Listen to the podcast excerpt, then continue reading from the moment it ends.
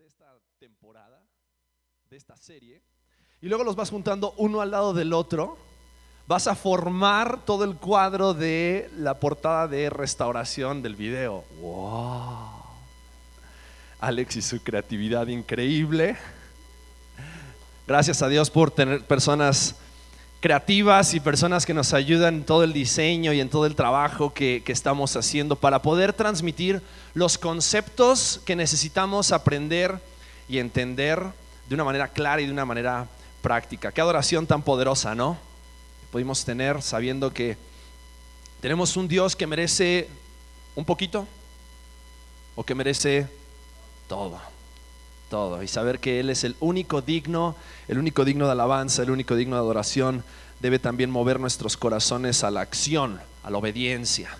Y continuamos entonces con nuestra serie. En esta, en esta mañana vamos a seguir hablando acerca de restauración. La semana pasada, ¿se acuerdan? Estuvimos poniendo el cimiento, todo lo que implica y lo que nosotros necesitamos entender para entonces aceptar y poder aprovechar esa restauración que Dios quiere hacer en nuestras vidas. ¿Cuántos necesitan ser restaurados? Todos. Todos necesitamos ser restaurados. Todos, decíamos la semana pasada, estamos dañados. Tu esposo está dañado, tu esposa está dañado, tus hijos están dañados, tus papás están dañados, todos estamos dañados a causa del pecado y necesitamos la obra perfecta de salvación en nuestras vidas para que entonces Cristo pueda hacer esa obra perfecta también de restauración en cada uno de nosotros. Y vimos que la obra de restauración comienza cuando nosotros decidimos poner nuestra fe en Cristo Jesús como nuestro Salvador, permitiendo que sea Él el que empiece a desarmar todo en nuestras vidas. Saque cada pieza, saque cada cada parte de nuestro corazón, de nuestra mente, de nuestros pensamientos, y entonces con su sangre preciosa la limpie y haga esa obra perfecta que comienza el día de la salvación, el día en que tú decides abrirle tu corazón a Jesús, pero que continúa todos los días. Todos los días hasta que estemos en la presencia de Dios, Jesús quiere seguir haciendo esa obra de restauración. Ahora, hoy vamos a, continuar echando el cimiento de este tema al entender la obra perfecta de salvación. Vimos la semana pasada las malas noticias y las buenas noticias. La obra de salvación está disponible para restaurar nuestras vidas, pero también vamos a estar hablando hoy acerca de cómo el corazón del problema es el problema de nuestro corazón. Y si nosotros queremos ser restaurados, tenemos que permitir que la obra de Dios sea desde lo más profundo, desde adentro hacia afuera. No podemos tratar de cambiar las cosas externas, no podemos tratar de cambiar nuestro entorno. Decíamos la semana pasada, tenemos que permitir que Dios haga una, una obra primero en nuestro corazón. Y Dios quiere hacer esa obra en tu corazón y en mi corazón todos los días. Pero tenemos que entender para eso eh, tres conceptos teológicos muy importantes. Ok, hoy vamos a estar hablando de varios pasajes. Te pido que me tengas paciencia. Ok, voy a tratar de mantenernos en el tiempo de la predicación que, que se supone que tenemos que hablar. Pero te pido que tengas paciencia y que trates de entender conmigo estos tres términos teológicos porque son importantísimos son importantísimos. Los dos primeros suceden en el momento de la salvación, en el momento en que recibes a Cristo como, como tu Salvador, pero el tercero es un proceso continuo a través del cual cada uno de nosotros debe someterse. Entonces vamos a comenzar leyendo Efesios capítulo 1 versículos 3 al 9. Efesios 1, 3 al 9. Algunos pasajes te voy a dar tiempo que los busques en tu Biblia, otros pasajes los voy a leer y van a aparecer directamente en la pantalla porque tenemos mucho contenido el día de hoy, así como la semana pasada, y necesitamos ir avanzando. Si estás tomando notas, te invito a que puedas ahí anotar las citas bíblicas. Si no estás tomando notas, shame on you, ¿ok? Pero vamos a seguir entonces eh, estudiando este tema. Vamos a orar, vamos a orar, vamos a cerrar nuestros ojos y vamos a pedir la guía de Dios en este momento. Padre, te necesitamos, Dios. Te necesitamos en este momento y es hermoso saber que tu presencia llena este lugar. Pero Padre, también necesitamos que tu palabra y tu Espíritu Santo llenen nuestros corazones. Por eso te pido, Dios, que tú tomes cada palabra, Señor, que tú tomes cada versículo que vamos a leer en esta mañana y lo apliques a cada uno de nuestros corazones conforme a la necesidad de cada corazón, Dios. Te amamos, Jesús. Eres el único digno, eres el único al cual venimos en esta mañana a encontrar. Y Padre, en este encuentro queremos salir de este lugar transformados, diferentes, por tu poder, Señor. Te pedimos esto en el nombre de Cristo Jesús. Amén. Amén. Vamos entonces a comenzar Efesios 1, 3 al 9. Dice así la palabra de Dios. Dice, bendito sea el Dios y Padre de nuestro Señor Jesucristo, que nos bendijo con toda bendición espiritual en los lugares celestiales en Cristo. Y acá nos va a hablar del proceso. Versículo 4. Según nos escogió en Él antes de la fundación del mundo, para que fuésemos santos y sin mancha delante de Él. En amor, habiéndonos predestinado para ser adoptados hijos suyos por medio de Jesucristo, según el puro afecto de su voluntad. Para alabanza de la gloria de su gracia, con la cual nos hizo aceptos en el amado, en quien tenemos redención por su sangre, el perdón de pecados, según las riquezas de su gracia que hizo sobreabundar para con nosotros en toda sabiduría e inteligencia, dándonos a conocer el misterio de su voluntad según su beneplácito, el cual se había propuesto en sí mismo. Sabes, este pasaje nos demuestra una verdad increíble. Dios, aún sabiendo, aún conociendo desde antes de la fundación del mundo, aún sabiendo qué tan pecador, qué tan terco, qué tan cabeza dura ibas a ser tú, iba a ser yo, aún así decide amarte. Aún así decide escogerte. Y ese concepto se me hace increíble. Pensar que Dios nos escogió, dice este pasaje, antes de la fundación del mundo, ¿para qué? Para que fuésemos santos y sin mancha. O sea, Él ya tenía planeado desde antes de que toda la creación fuese hecha, que tú y yo necesitábamos ser limpios de nuestros pecados. Porque Dios sabía que ibas a pecar. No fue como que uh, se me escapó dejar a la serpiente en el huerto. Ya les dije que no dejaran a la serpiente suelta. Ahora ven lo que pasó. No, a Dios no se le escapó eso. Dios ya sabía que tú y yo íbamos a pecar. ¿Y porque Él sabía que íbamos a pecar? Dice que antes de la fundación del mundo nos escogió. Pero no solamente eso, sino que dice en el versículo 5, en amor nos predestinó para ser adoptados hijos suyos por medio de Jesucristo, según el puro afecto de su voluntad. Y se me hace increíble este pasaje, ¿por qué? Porque Dios sabía que estamos fallados, sucios por el pecado, pero decide elegirnos para limpiarnos y salvarnos. Estábamos huérfanos y decide adoptarnos por medio de Jesucristo. Y Dios nos escoge no según lo que somos, sino que nos escoge porque Él sabe cuánto le necesitamos. No porque seamos buenos o porque Dios dice, ¿sabes qué? Nos puso en filita y dijo a Él sí, a Él sí, a Él no, a Él no. Él nos escogió porque, porque Él sabía cuánto le necesitamos. Qué tan pecadores somos y cuánto necesitamos de la gracia y del perdón de Jesucristo. Por esa razón, no podemos vivir nuestra relación con Dios como una relación cualquiera. No podemos pensar en las cosas de Dios no podemos venir a la casa de Dios, no podemos entrar en la presencia de Dios como en una relación cualquiera.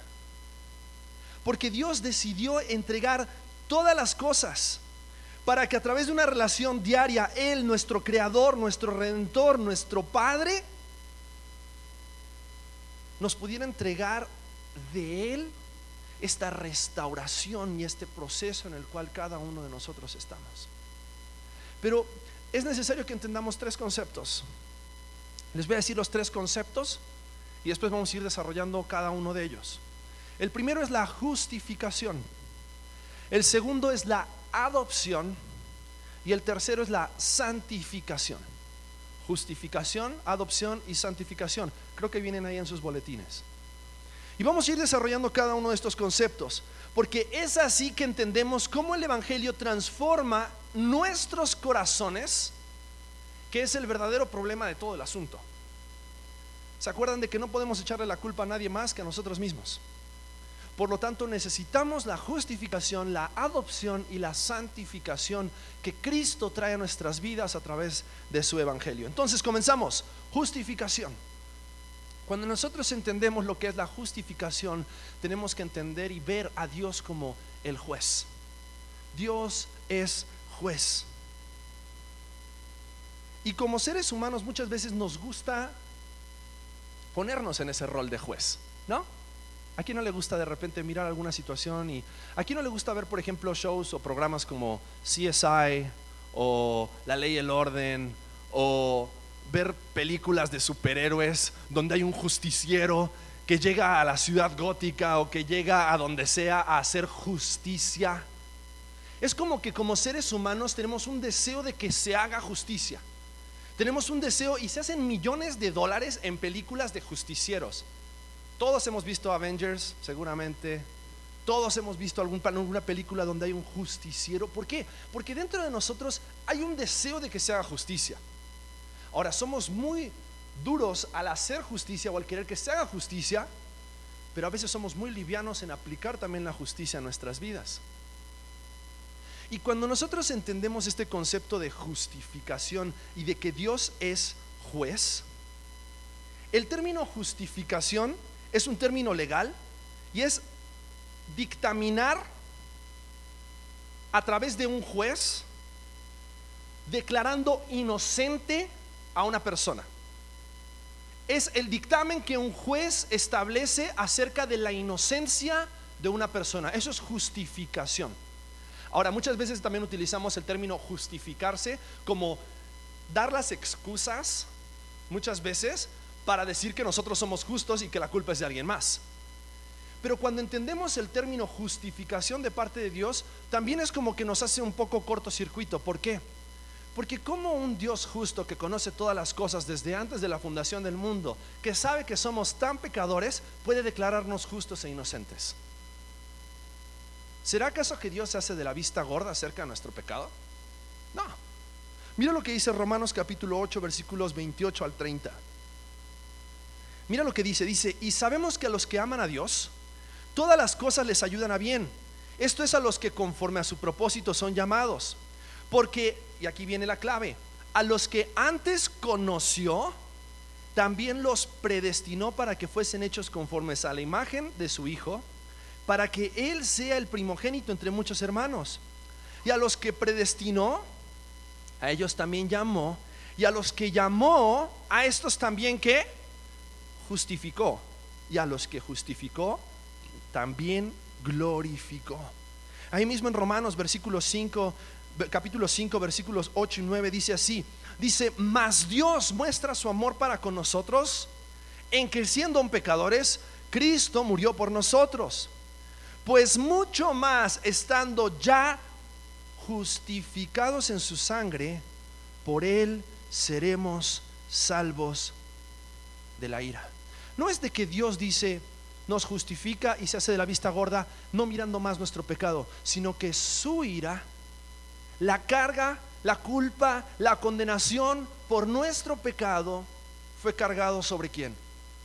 Sobre Jesús, en esa cruz. Y entonces toda nuestra culpa, todo nuestro pecado, toda nuestra maldad fue puesto sobre el justo, sobre aquel que nunca había pecado, para que su justicia ahora sea nuestra justicia. Y es un intercambio. La culpa puesta en Jesús para que su justicia fuese puesta en nosotros. Es como si tú estuvieras condenado a muerte, si tuvieras pena de muerte en nuestro país, tal vez no hay pena de muerte, pero hay cadena perpetua. Es como si tuvieras cadena perpetua y de repente llega la persona, el juez, llega delante del juez y, de repente te dicen, oye, ¿sabes qué? Eh, ya eres libre. Espérame, pero ¿cómo? O sea, yo estaba condenado a muerte. Seguramente no lo cuestionarías, ¿verdad? Sería así como que gracias, permiso, alguien se equivocó, pero yo me voy libre. Pero es como si estuviéramos condenados a muerte y de repente alguien llega y te dice, ¿sabes qué? Eh, toda tu culpa... Eh, ha sido perdonada. Los 45, 50, 70, 90 años que debías estar en la cárcel han sido perdonados. Oye, pero ¿cómo? ¿Cómo es eso posible? Sí, alguien más va a pasar la cadena perpetua o la condena de muerte por ti. ¿Cómo? Sí, alguien.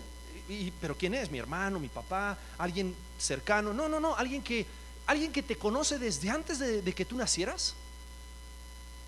Pero alguien que nunca había hecho nada malo. Decidió tomar tu culpa, decidió tomar tu condena, decidió tomar tu lugar en esa cárcel, decidió tomar tu lugar en esa cruz, decidió tomar tu lugar muriendo y derramando su sangre por ti y por mí. Eso significa la justificación. Que Dios santo, sin pecado, justo, en la forma de Jesucristo, el Hijo, decidió entregarte su justicia y cargar con tu culpa. Por lo tanto, ya no tienes que seguir cargando y llevando la culpa que el pecado trae a tu vida si has creído en Cristo Jesús como tu Salvador. Porque Jesucristo ya cargó tus pecados, ya llevó tu culpa, Jesucristo ya te justificó. Dios el juez ha aplicado la justicia de Jesús sobre ti y sobre mí. Ahora, ese es un concepto valiosísimo, muy, muy valioso. Porque el pecado, el, el diablo, el enemigo, no solamente intenta tentarnos para que nosotros cedamos y pequemos, sino que después utiliza la culpa para que nosotros recaigamos y seamos recurrentes en ese pecado que Jesús ya perdonó, en ese pecado por el cual Jesús ya murió. Pero la culpa fue cargada en Jesucristo, en esa cruz. Nuestro castigo, la ira de Dios fue cargado en Jesucristo. Y esa es la realidad de la justificación. No que Dios se haya olvidado de nuestras fallas, sino que las cargó en Cristo, el Hijo de Dios. Mira lo que dice Colosenses capítulo 2, versículos 13 y 14. Dice, a vosotros, estando muertos en pecados y en la incircuncisión de vuestra carne, os dio vida juntamente con Él, perdonándoos cuántos pecados? Todos los pecados anulando el acta de los decretos que había contra nosotros, que nos era contraria, quitándola de en medio y clavándola en dónde? En la cruz. ¿Sabes? Todo el documento, el acta, donde estaban escritos todos tus pecados por los cuales tú merecías ser condenado a muerte, a una separación eterna de Dios, dice que fueron clavados en la cruz de Jesucristo. Eso es muy poderoso. Eso tiene muchísimo, muchísimo valor. Porque si nosotros entendemos ese, esa obra de justificación, nuestras vidas no pueden ser las mismas. No podemos seguir cargando con la culpa, pero al mismo tiempo no podemos seguir viviendo de la misma manera.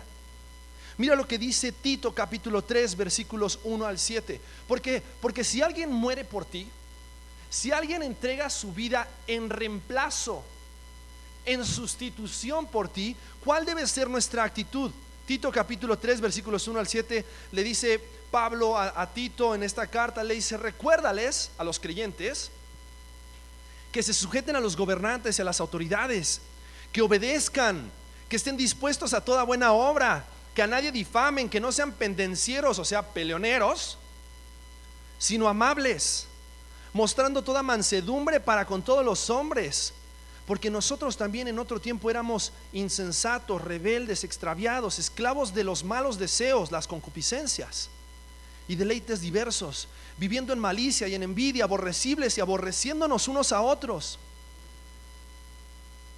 Pero cuando se manifestó la bondad de Dios nuestro Salvador y su amor para con los hombres, nos salvó no por obras de justicia que nosotros hubiéramos hecho, sino por su misericordia, por el lavamiento de la regeneración y por la renovación en el Espíritu Santo, el cual derramó en nosotros abundantemente por Jesucristo, nuestro Salvador. ¿Para qué? Para que justificados por su gracia viniésemos a ser herederos conforme a la esperanza de la vida eterna. Dice, antes, antes no había justicia en ti. Antes eras un hijo de ira, eras un, envidioso, eras un peleonero, eras un murmurador, eras un chismoso, no había esperanza para ti. Pero la justicia de Jesucristo fue derramada sobre ti cuando la sangre de Jesucristo fue derramada sobre tu corazón para limpiar todos, todos y cada uno de tus pecados. Para que entonces ahora, a través de su justicia, a través de su gracia, a través de su amor, tú tengas la capacidad de vivir como heredero de Dios. Tengas la capacidad de vivir como un hijo de Dios. Ese es el valor que tiene la justificación en nuestras vidas. Imagínate que alguien paga por ti. Alguien toma tu condenación. Alguien toma tu sentencia y ahora tú eres libre. ¿Es tiempo para volver a hacer todas las mismas cosas y volver a caer en la cárcel? Es tiempo de volver a robar, volver a estafar, volver a matar, volver a hacer todas esas cosas. Ay, no, pero yo no hago ninguna de esas.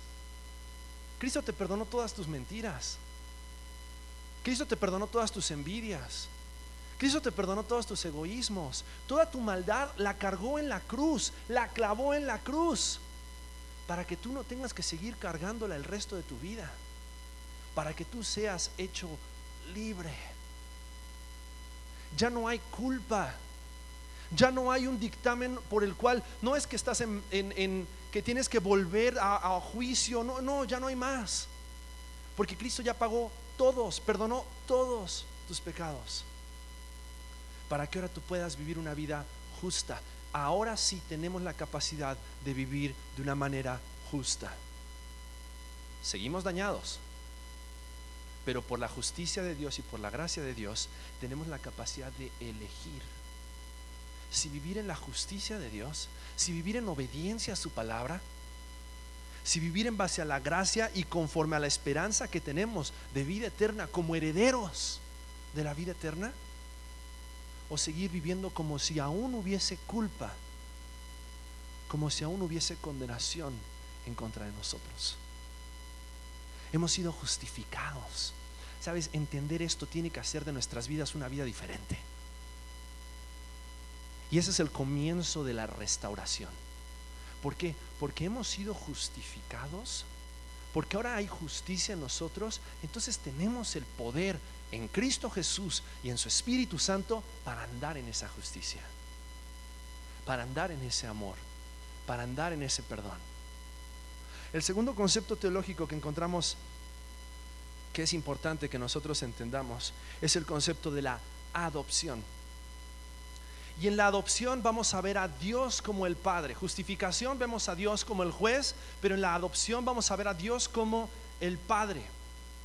Y sabes, cuando entendemos acerca de Dios que Él es Padre, en el momento que nosotros fuimos justificados, algo más estaba sucediendo simultáneamente. No solamente fue solucionada nuestra situación legal, sino también nuestra situación relacional con Dios. No solamente Dios estaba perdonando todos tus pecados, sino que Dios también te estaba adoptando para que ahora seas parte de su familia. Jesús, a través de su sacrificio, no solamente quiere que le conozcamos como aquel que nos justifica, sino también aquel que nos abre una nueva relación con el Padre. Y este es uno de los conceptos más difíciles de asimilar en la vida cristiana. Parecería que es más fácil y nos gusta ver a Dios como juez que a Dios como padre. Tal vez porque muchas veces nuestro concepto acerca de un padre está muy dañado también.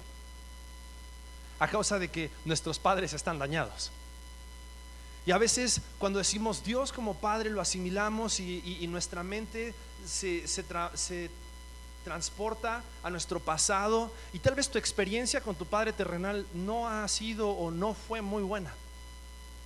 Pero sabes, Jesús como Padre Celestial quiere que tú y yo experimentemos a través de esta relación hoy con Él, una relación especial. Porque Él quiere que nosotros hoy seamos sus hijos o sus hijas. Mira Romanos capítulo 8 versículos 14 y 17. 14 al 17. Romanos 8, 14 al 17. Dice así. Porque los que son guiados por el Espíritu de Dios, estos son hijos de Dios. Pausa. ¿Quieres saber si eres hijo de Dios? Dice aquí la, dice aquí la palabra.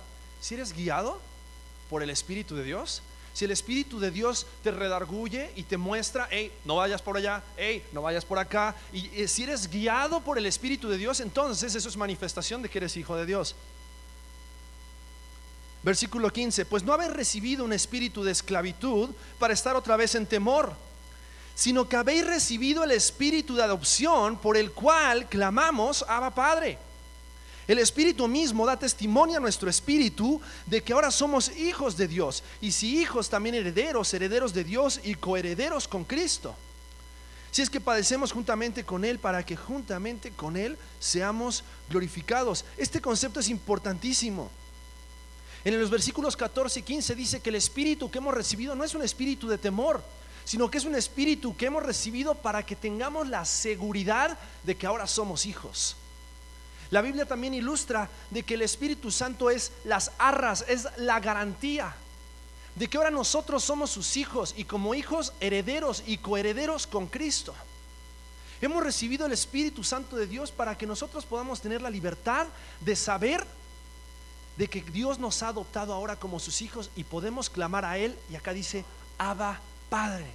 Y esta expresión significa, es como decir, papá y una expresión cariñosa donde nosotros podemos entrar delante de Dios, no como delante de un juez, no como delante de una persona que está mirando todas aquellas cosas que tú haces para regañarte acerca de aquellas cosas, no, sino como delante de un padre que está dispuesto a abrazarte y a perdonarte y a limpiarte.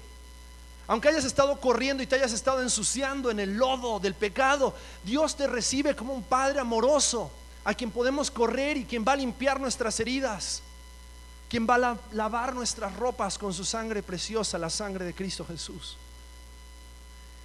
Y esa es la adopción que nosotros tenemos en Cristo. Gálatas capítulo 4 versículos 1 al 7. Dice, pero también digo, entre tanto que el heredero es niño, en nada difiere del esclavo, aunque es señor de todo.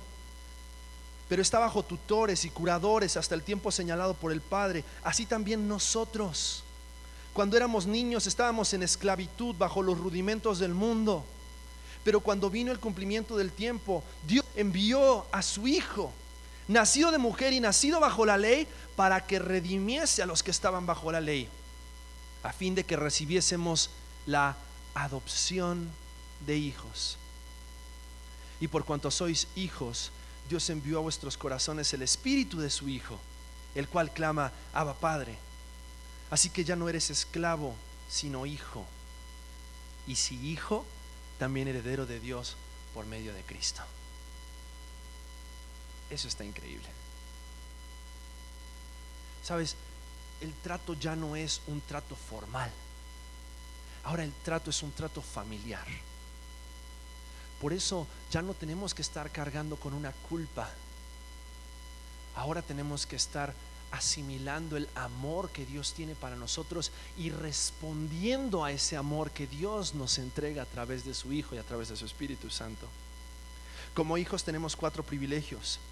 La presencia de Dios a través del Espíritu Santo, la guía de Dios a través de su palabra, acceso al Padre en oración y herencia en sus promesas.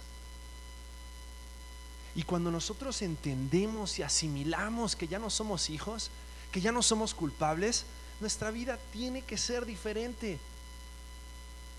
Parecería que a veces vivimos tratando de recibir el favor del Padre, porque tal vez así fue nuestra relación con nuestro Padre terrenal. Tenías que hacer cosas para que tu Padre te mostrara amor, para que tu Padre te abrazara, para que tu Padre te dijera te amo. Parecería que tenías que ganarte ese amor del Padre. El amor del Padre celestial no necesitas ganarlo él te amó desde antes de que nacieras. Él planeó la muerte de Jesucristo desde antes que nacieras. Él planeó tu adopción desde antes de que nacieras. Él decide adoptarnos por amor, por su gracia, para que entonces nosotros podamos abrazar ese amor, abrazar ese perdón. Los versículos siguientes de Gálatas capítulo 4, versículos 8 y 9, 8 y 9 dice, ciertamente en otro tiempo, no conociendo a Dios, servíais a los que por naturaleza no son dioses. Mas ahora conociendo a Dios, o más bien siendo conocidos por Dios, ¿cómo es que os volvéis de nuevo a los débiles y pobres rudimentos a los cuales os queréis volver a esclavizar? ¿Cómo es que ahora siendo hijo, quieres seguir viviendo como esclavo? Y, vuelve a mi mente la historia del hijo pródigo. ¿Cómo es que teniendo en la casa de tu padre todo lo que necesitas? ¿Cómo es que teniendo en la casa de tu padre todo, todo, todo lo que necesitas? Prefieres ir a comer la comida de los cerdos. Prefieres ir y tratar de encontrar satisfacción en lo que este mundo te ofrece como satisfacción. Es increíble hoy por hoy el fervor que hay por encontrar en el placer, en los deseos de la carne, en los deseos de los ojos, en la vanagloria de la vida, la satisfacción, en lugar de buscarla en Dios. Evidencia de esto es una película que está ahorita que todo el mundo está yendo a ver al cine, espero que ninguno de ustedes la vaya a ver, que se llama Las 50 sombras de Grey. De Grey. No tomen nota, ¿ok? No vayan. Pero ¿sabes qué? Esa película está llena de eso.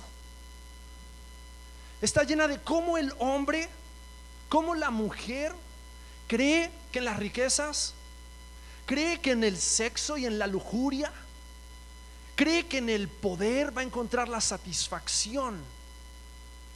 Pero sabes que todo eso te deja más vacío porque lo único que puede llenar tu corazón y mi corazón es Dios.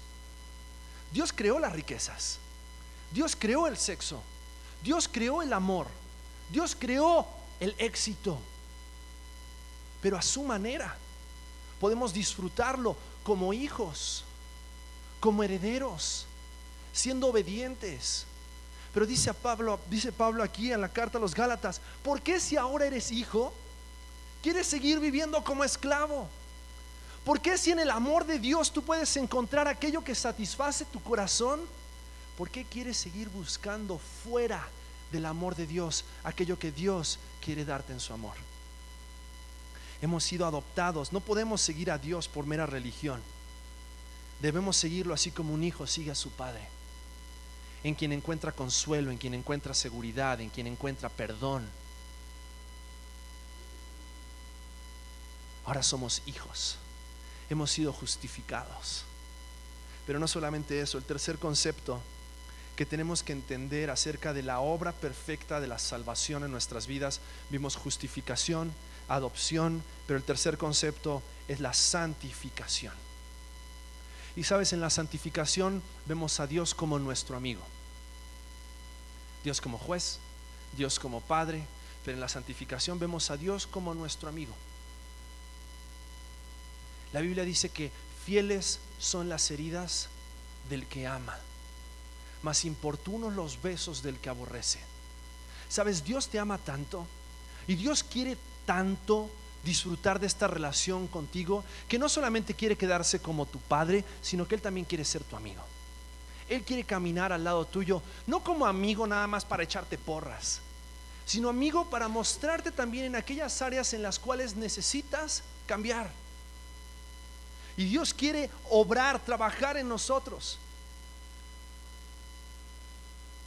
Sabemos que nuestras vidas no siempre van a reflejar la realidad de la justificación y la adopción no siempre vamos a vivir en su santidad y en obediencia. Pero es bueno saber que tenemos a un abogado que intercede por nosotros, a Jesucristo, nuestro amigo. Porque Jesucristo dice, ahora yo ya no los llamo, solamente ahora los llamo amigos.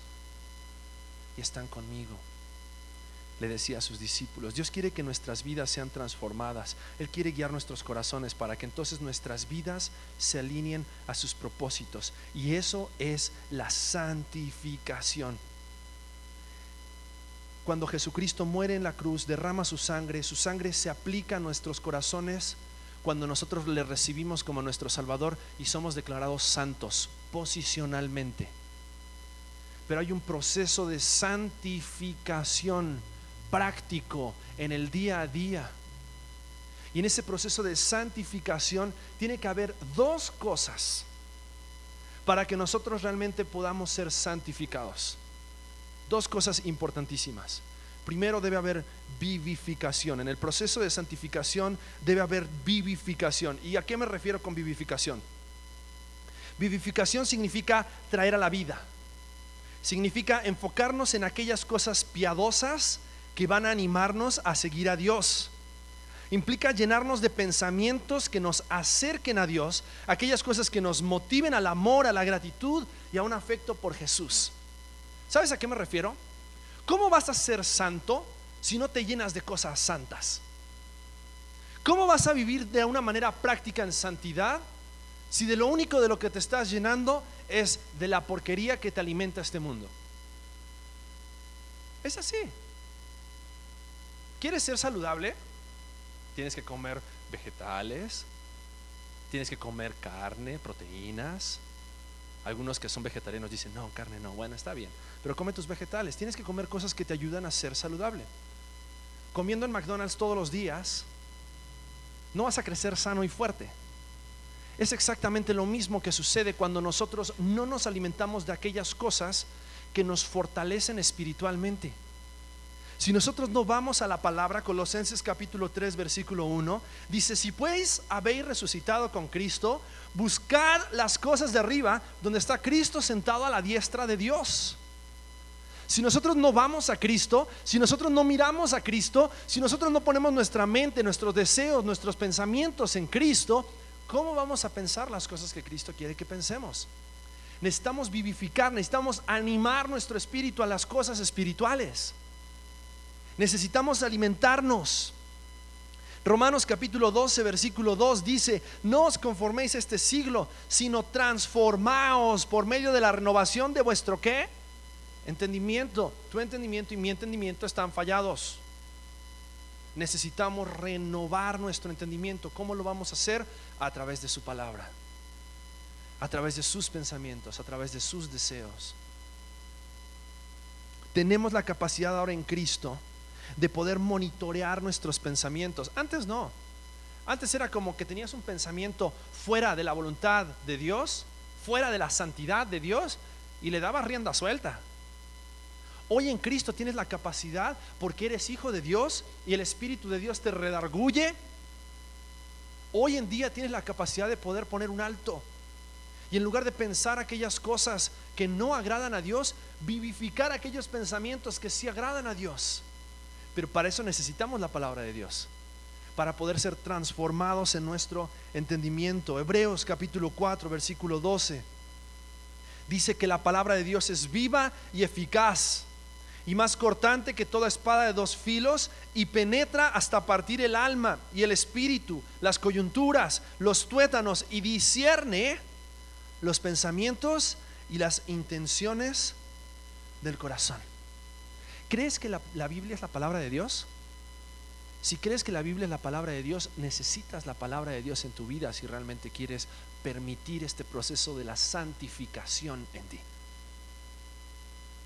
Generalmente cuando me encuentro con algún joven o con algún adulto que me dice, Pablo, es que no sé, yo, yo, yo ya creí en Jesús, pero sigo luchando con el pecado, sigo teniendo estos deseos, sigo teniendo estos pensamientos, sigo cayendo en el mismo pecado. Mi primera pregunta es, ¿Hace cuánto que no lees tu Biblia?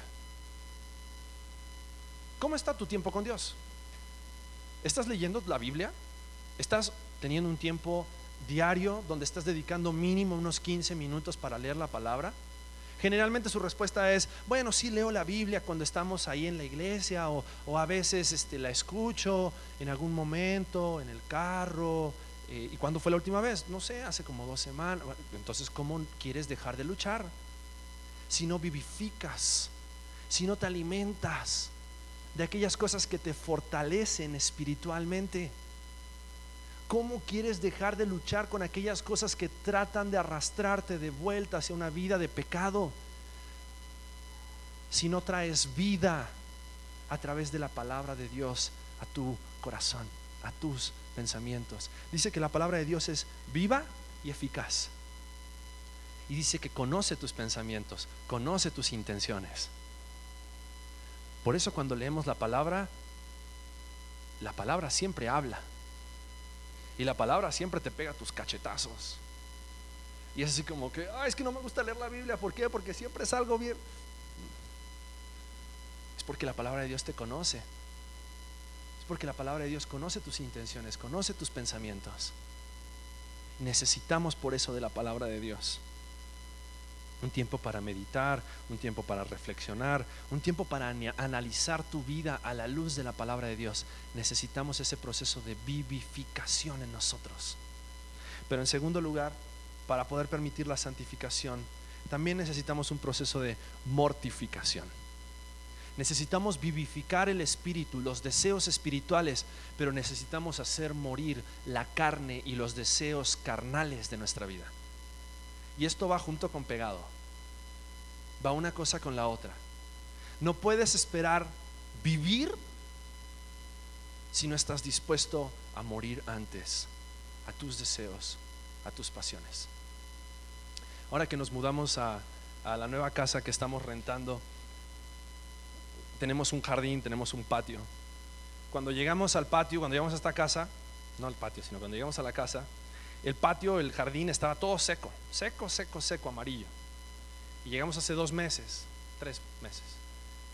Y empezamos a regar todos los días, todos los días, regar el pasto, regar el pasto, regar el pasto, a ver si, a ver si revivía algo, ¿no? A ver si. Y de repente cuando empezamos a ver unos claritos de verde aquí y allá, fue así como que, wow, sí, está reviviendo el pasto. Y tenemos un cachorro chubaca. Es un intento de, perro guardián, es un shih tzu de este tamaño. Pero, pero Chubaca ahora es feliz en su patio, antes no teníamos patio, ¿no?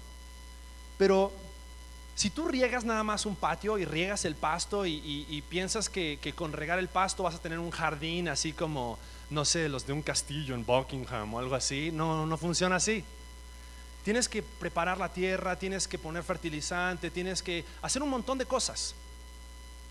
El proceso de la vivificación es, preparar nuestros corazones y, regar nuestros corazones con la palabra de Dios para que entonces empiecen a salir los deseos de Dios y empiece a haber algo de verde en nuestras vidas. Pero así con lo verde que viene saliendo, con el pasto que viene creciendo, cuando tú riegas tu patio, no solamente crece pasto, sino que muchas veces también crecen hierbas malas. Y si tú no cortas o arrancas, mejor dicho, desde raíz la hierba mala, la hierba mala se, empieza a esparcir y empieza a, a quitarle todos los nutrientes al pasto. Y no es suficiente con que tú podes tu patio para que la hierba mala muera, sino que es necesario cavar y sacar. Porque si no, la hierba mala va a empezar a tomar el lugar del pasto en tu patio. Sucede exactamente lo mismo en nuestros corazones. Por más que nosotros muchas veces reguemos con la palabra, nos alimentemos de la palabra, si nosotros no hacemos morir en nuestros corazones los deseos malos, por eso Colosenses capítulo 3, versículos 5 al 8 dice, haced pues morir lo terrenal en vosotros, fornicación, impureza, pasiones desordenadas, malos deseos y avaricia, que es idolatría cosas por las cuales la ira de Dios viene sobre los hijos de desobediencia, en las cuales vosotros también anduvisteis en otro tiempo cuando vivíais en ellas Dice, ahora dejad también vosotros todas estas cosas. Ira, enojo, malicia, blasfemia, palabras deshonestas de vuestra boca. ¿Cómo quieres dejar de decir groserías si no quitas todo esto de tu corazón primero? ¿Cómo quieres dejar de tener pensamientos lujuriosos si no dejas de ver las mismas cochinadas? ¿Cómo quieres dejar y cómo quieres crecer en tu vida cristiana si no estás dispuesto a morir a aquellas cosas que son de la carne, aquellas cosas que no son de Dios. Por eso dice, muere, haced morir lo terrenal en vosotros. Hay cosas que deben morir en nuestras vidas para que pueda vivir Cristo. y la vida de Cristo se manifieste en nosotros. Esos monstruos que parecen indomables necesitamos arrastrarlos a los pies de la cruz y hacerlos morir. Esos deseos, esos pensamientos deben morir. Juan capítulo 16, versículo 13 nos habla más de este proceso de santificación, cuando dice, cuando venga el Espíritu de verdad, Él os guiará a toda la verdad porque no hablará por su propia cuenta, sino que hablará todo lo que oyere y os hará saber las cosas que habrán de venir. Sabes, el Espíritu Santo de Dios está puesto en ti para guiarte a lo que es verdadero. Ya no es Pepe Grillo el que te dice que no hagas esas cosas malas. Es el Espíritu Santo de Dios el que te dice, eso no es de la verdad, eso no es de la luz, eso no es de la vida, porque Jesús dijo, yo soy el camino, la verdad y la vida. Nadie viene al Padre si no es por medio de mí. Y solamente en Jesús podemos encontrar verdad, podemos encontrar vida. Entonces es en Jesús en quien nosotros tenemos que empezar a permitir que Él ponga su vida en nosotros, pero tenemos que morir. Tenemos que morir a todos esos deseos. No podemos engañarnos a nosotros mismos pensando que podemos tener un patio de hierbas malas y que nadie se va a dar cuenta. Y van a decir, qué bonito pasto que tienes en tu patio. Tu vida, tus deseos, tus pensamientos, tarde o temprano van a demostrar que vienen de la carne y no del Espíritu de Dios. Por lo tanto, es necesario que en nuestra vida cabemos y permitamos que el Espíritu Santo nos muestre ahí en esa esquina, eso tiene que salir ahí en esa otra esquina, eso tiene que salir. Esos malos deseos, esos malos pensamientos, esa ira, ese enojo, esas palabras, tienen que salir para que puedas crecer en el conocimiento de Jesucristo y en la vida abundante que Cristo tiene para ti. Necesitamos entender que hemos sido justificados, ya no hay culpa. Necesitamos entender que somos adoptados, podemos entrar delante de Dios ahora como nuestro Padre. Pero necesitamos entender que hay un proceso de santificación que no es un proceso fácil, pero es un proceso en el cual tú y yo estamos y en el cual tenemos que permitir que el Espíritu Santo de Dios haga su obra en nosotros si queremos ser restaurados. Si queremos realmente poder experimentar esta restauración que Dios tiene para nosotros. O sea, decíamos la semana pasada, no es un toque de varita mágica y ya no es una reprogramación. No es que el Espíritu Santo viene y te reprograma para nunca más pecar. No, es un proceso de restauración a través del cual tú y yo necesitamos de la obra constante del Evangelio de Jesucristo a través del Espíritu Santo para que entonces podamos tener cambios que perduren. Y los cambios y los pasos que vamos dando a veces parecen pasos pequeños, pero déjame decirte algo, Dios el Padre celebra cada uno de los pasos que tú das. Dios el Padre celebra cada una de las decisiones que tú vas tomando para acercarte más a su santidad. Cada una de las cosas a las cuales vas renunciando, a las cuales vas muriendo, para que entonces el Padre pueda seguir regando con la palabra y entonces tu jardín esté lleno de flores y pasto lleno de vida, en lugar de lleno de deseos de muerte. El proceso de restauración es constante, es constante. Y es en ese proceso en el cual estamos y es en ese proceso al cual nos tenemos que someter. No podemos esperar que solamente con venir los domingos a la iglesia voy a ser restaurado. No. Necesito de Dios todos los días. Necesito de la palabra de Dios todos los días. Necesito de escuchar la voz de Dios todos los días. Todos los días. Para que entonces la restauración de Cristo en nuestros corazones pueda ser el efecto que nosotros necesitamos para ser transformados. Quiero invitarte a que cierres tus ojos.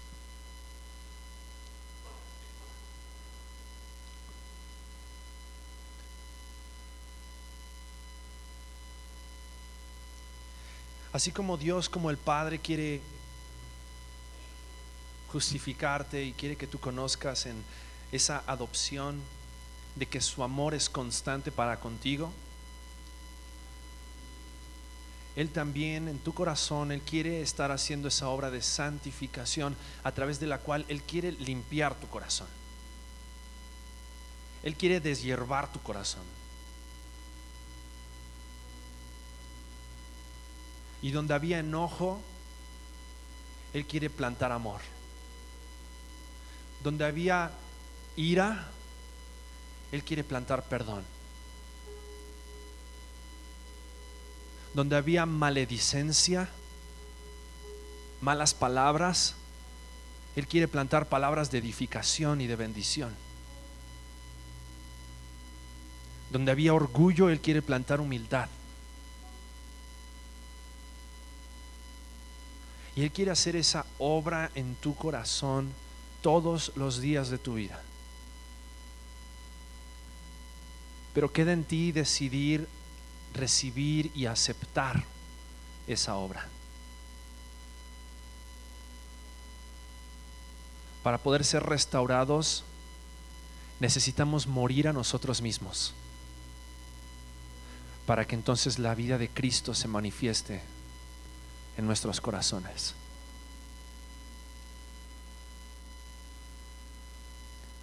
Entender que ya no somos más culpables, ya no somos más esclavos, somos declarados justos e inocentes, hijos de Dios, amigos de Dios. Por lo tanto, si tú quieres aceptar ese proceso de restauración en tu vida, necesitas permitir que el Espíritu Santo trabaje. Necesitas que el Espíritu Santo tome la palabra de Dios cada día, cada mañana, para seguir transformando tus deseos y tus pensamientos.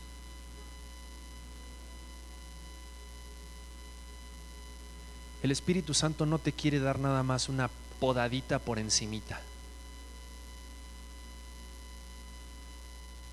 Él quiere hacer de ti el jardín más hermoso que exista.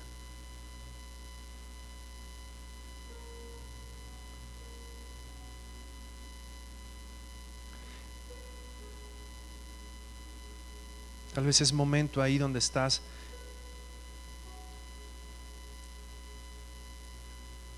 De ceder el control de áreas en tu vida de las cuales el Espíritu Santo quiere quitar,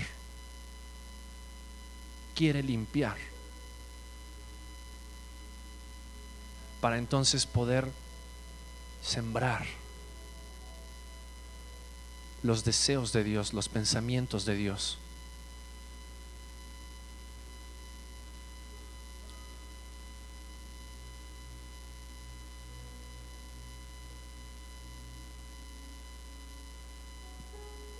para poder vivir vidas que en su totalidad glorifiquen y adoren a Dios,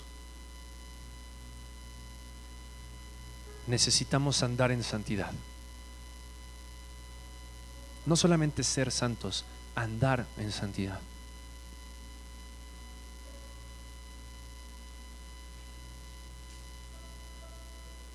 Padre, gracias Señor. Gracias porque tu palabra es verdad, porque tu palabra es real, porque tu palabra es luz y en este momento está iluminando cada corazón.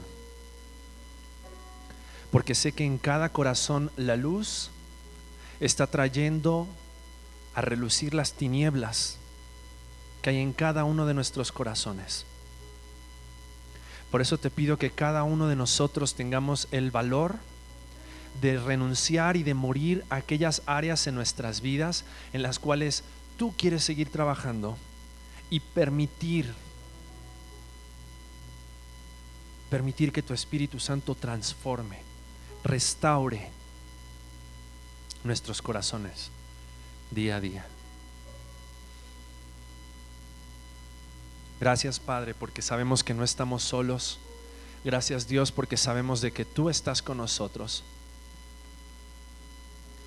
y que tu Espíritu Santo es es aquello que tú has dejado, Dios, para guiarnos,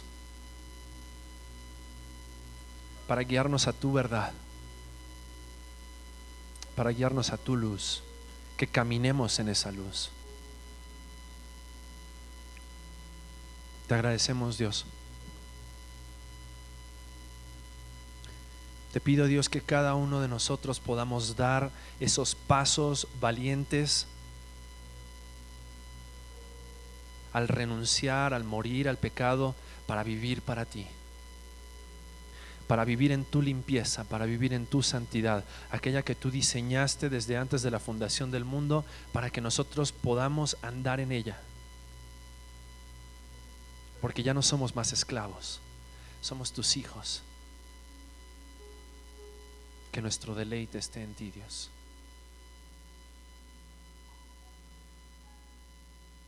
Te amamos, Dios. Te agradecemos en el nombre de Jesucristo nuestro Salvador. Amén.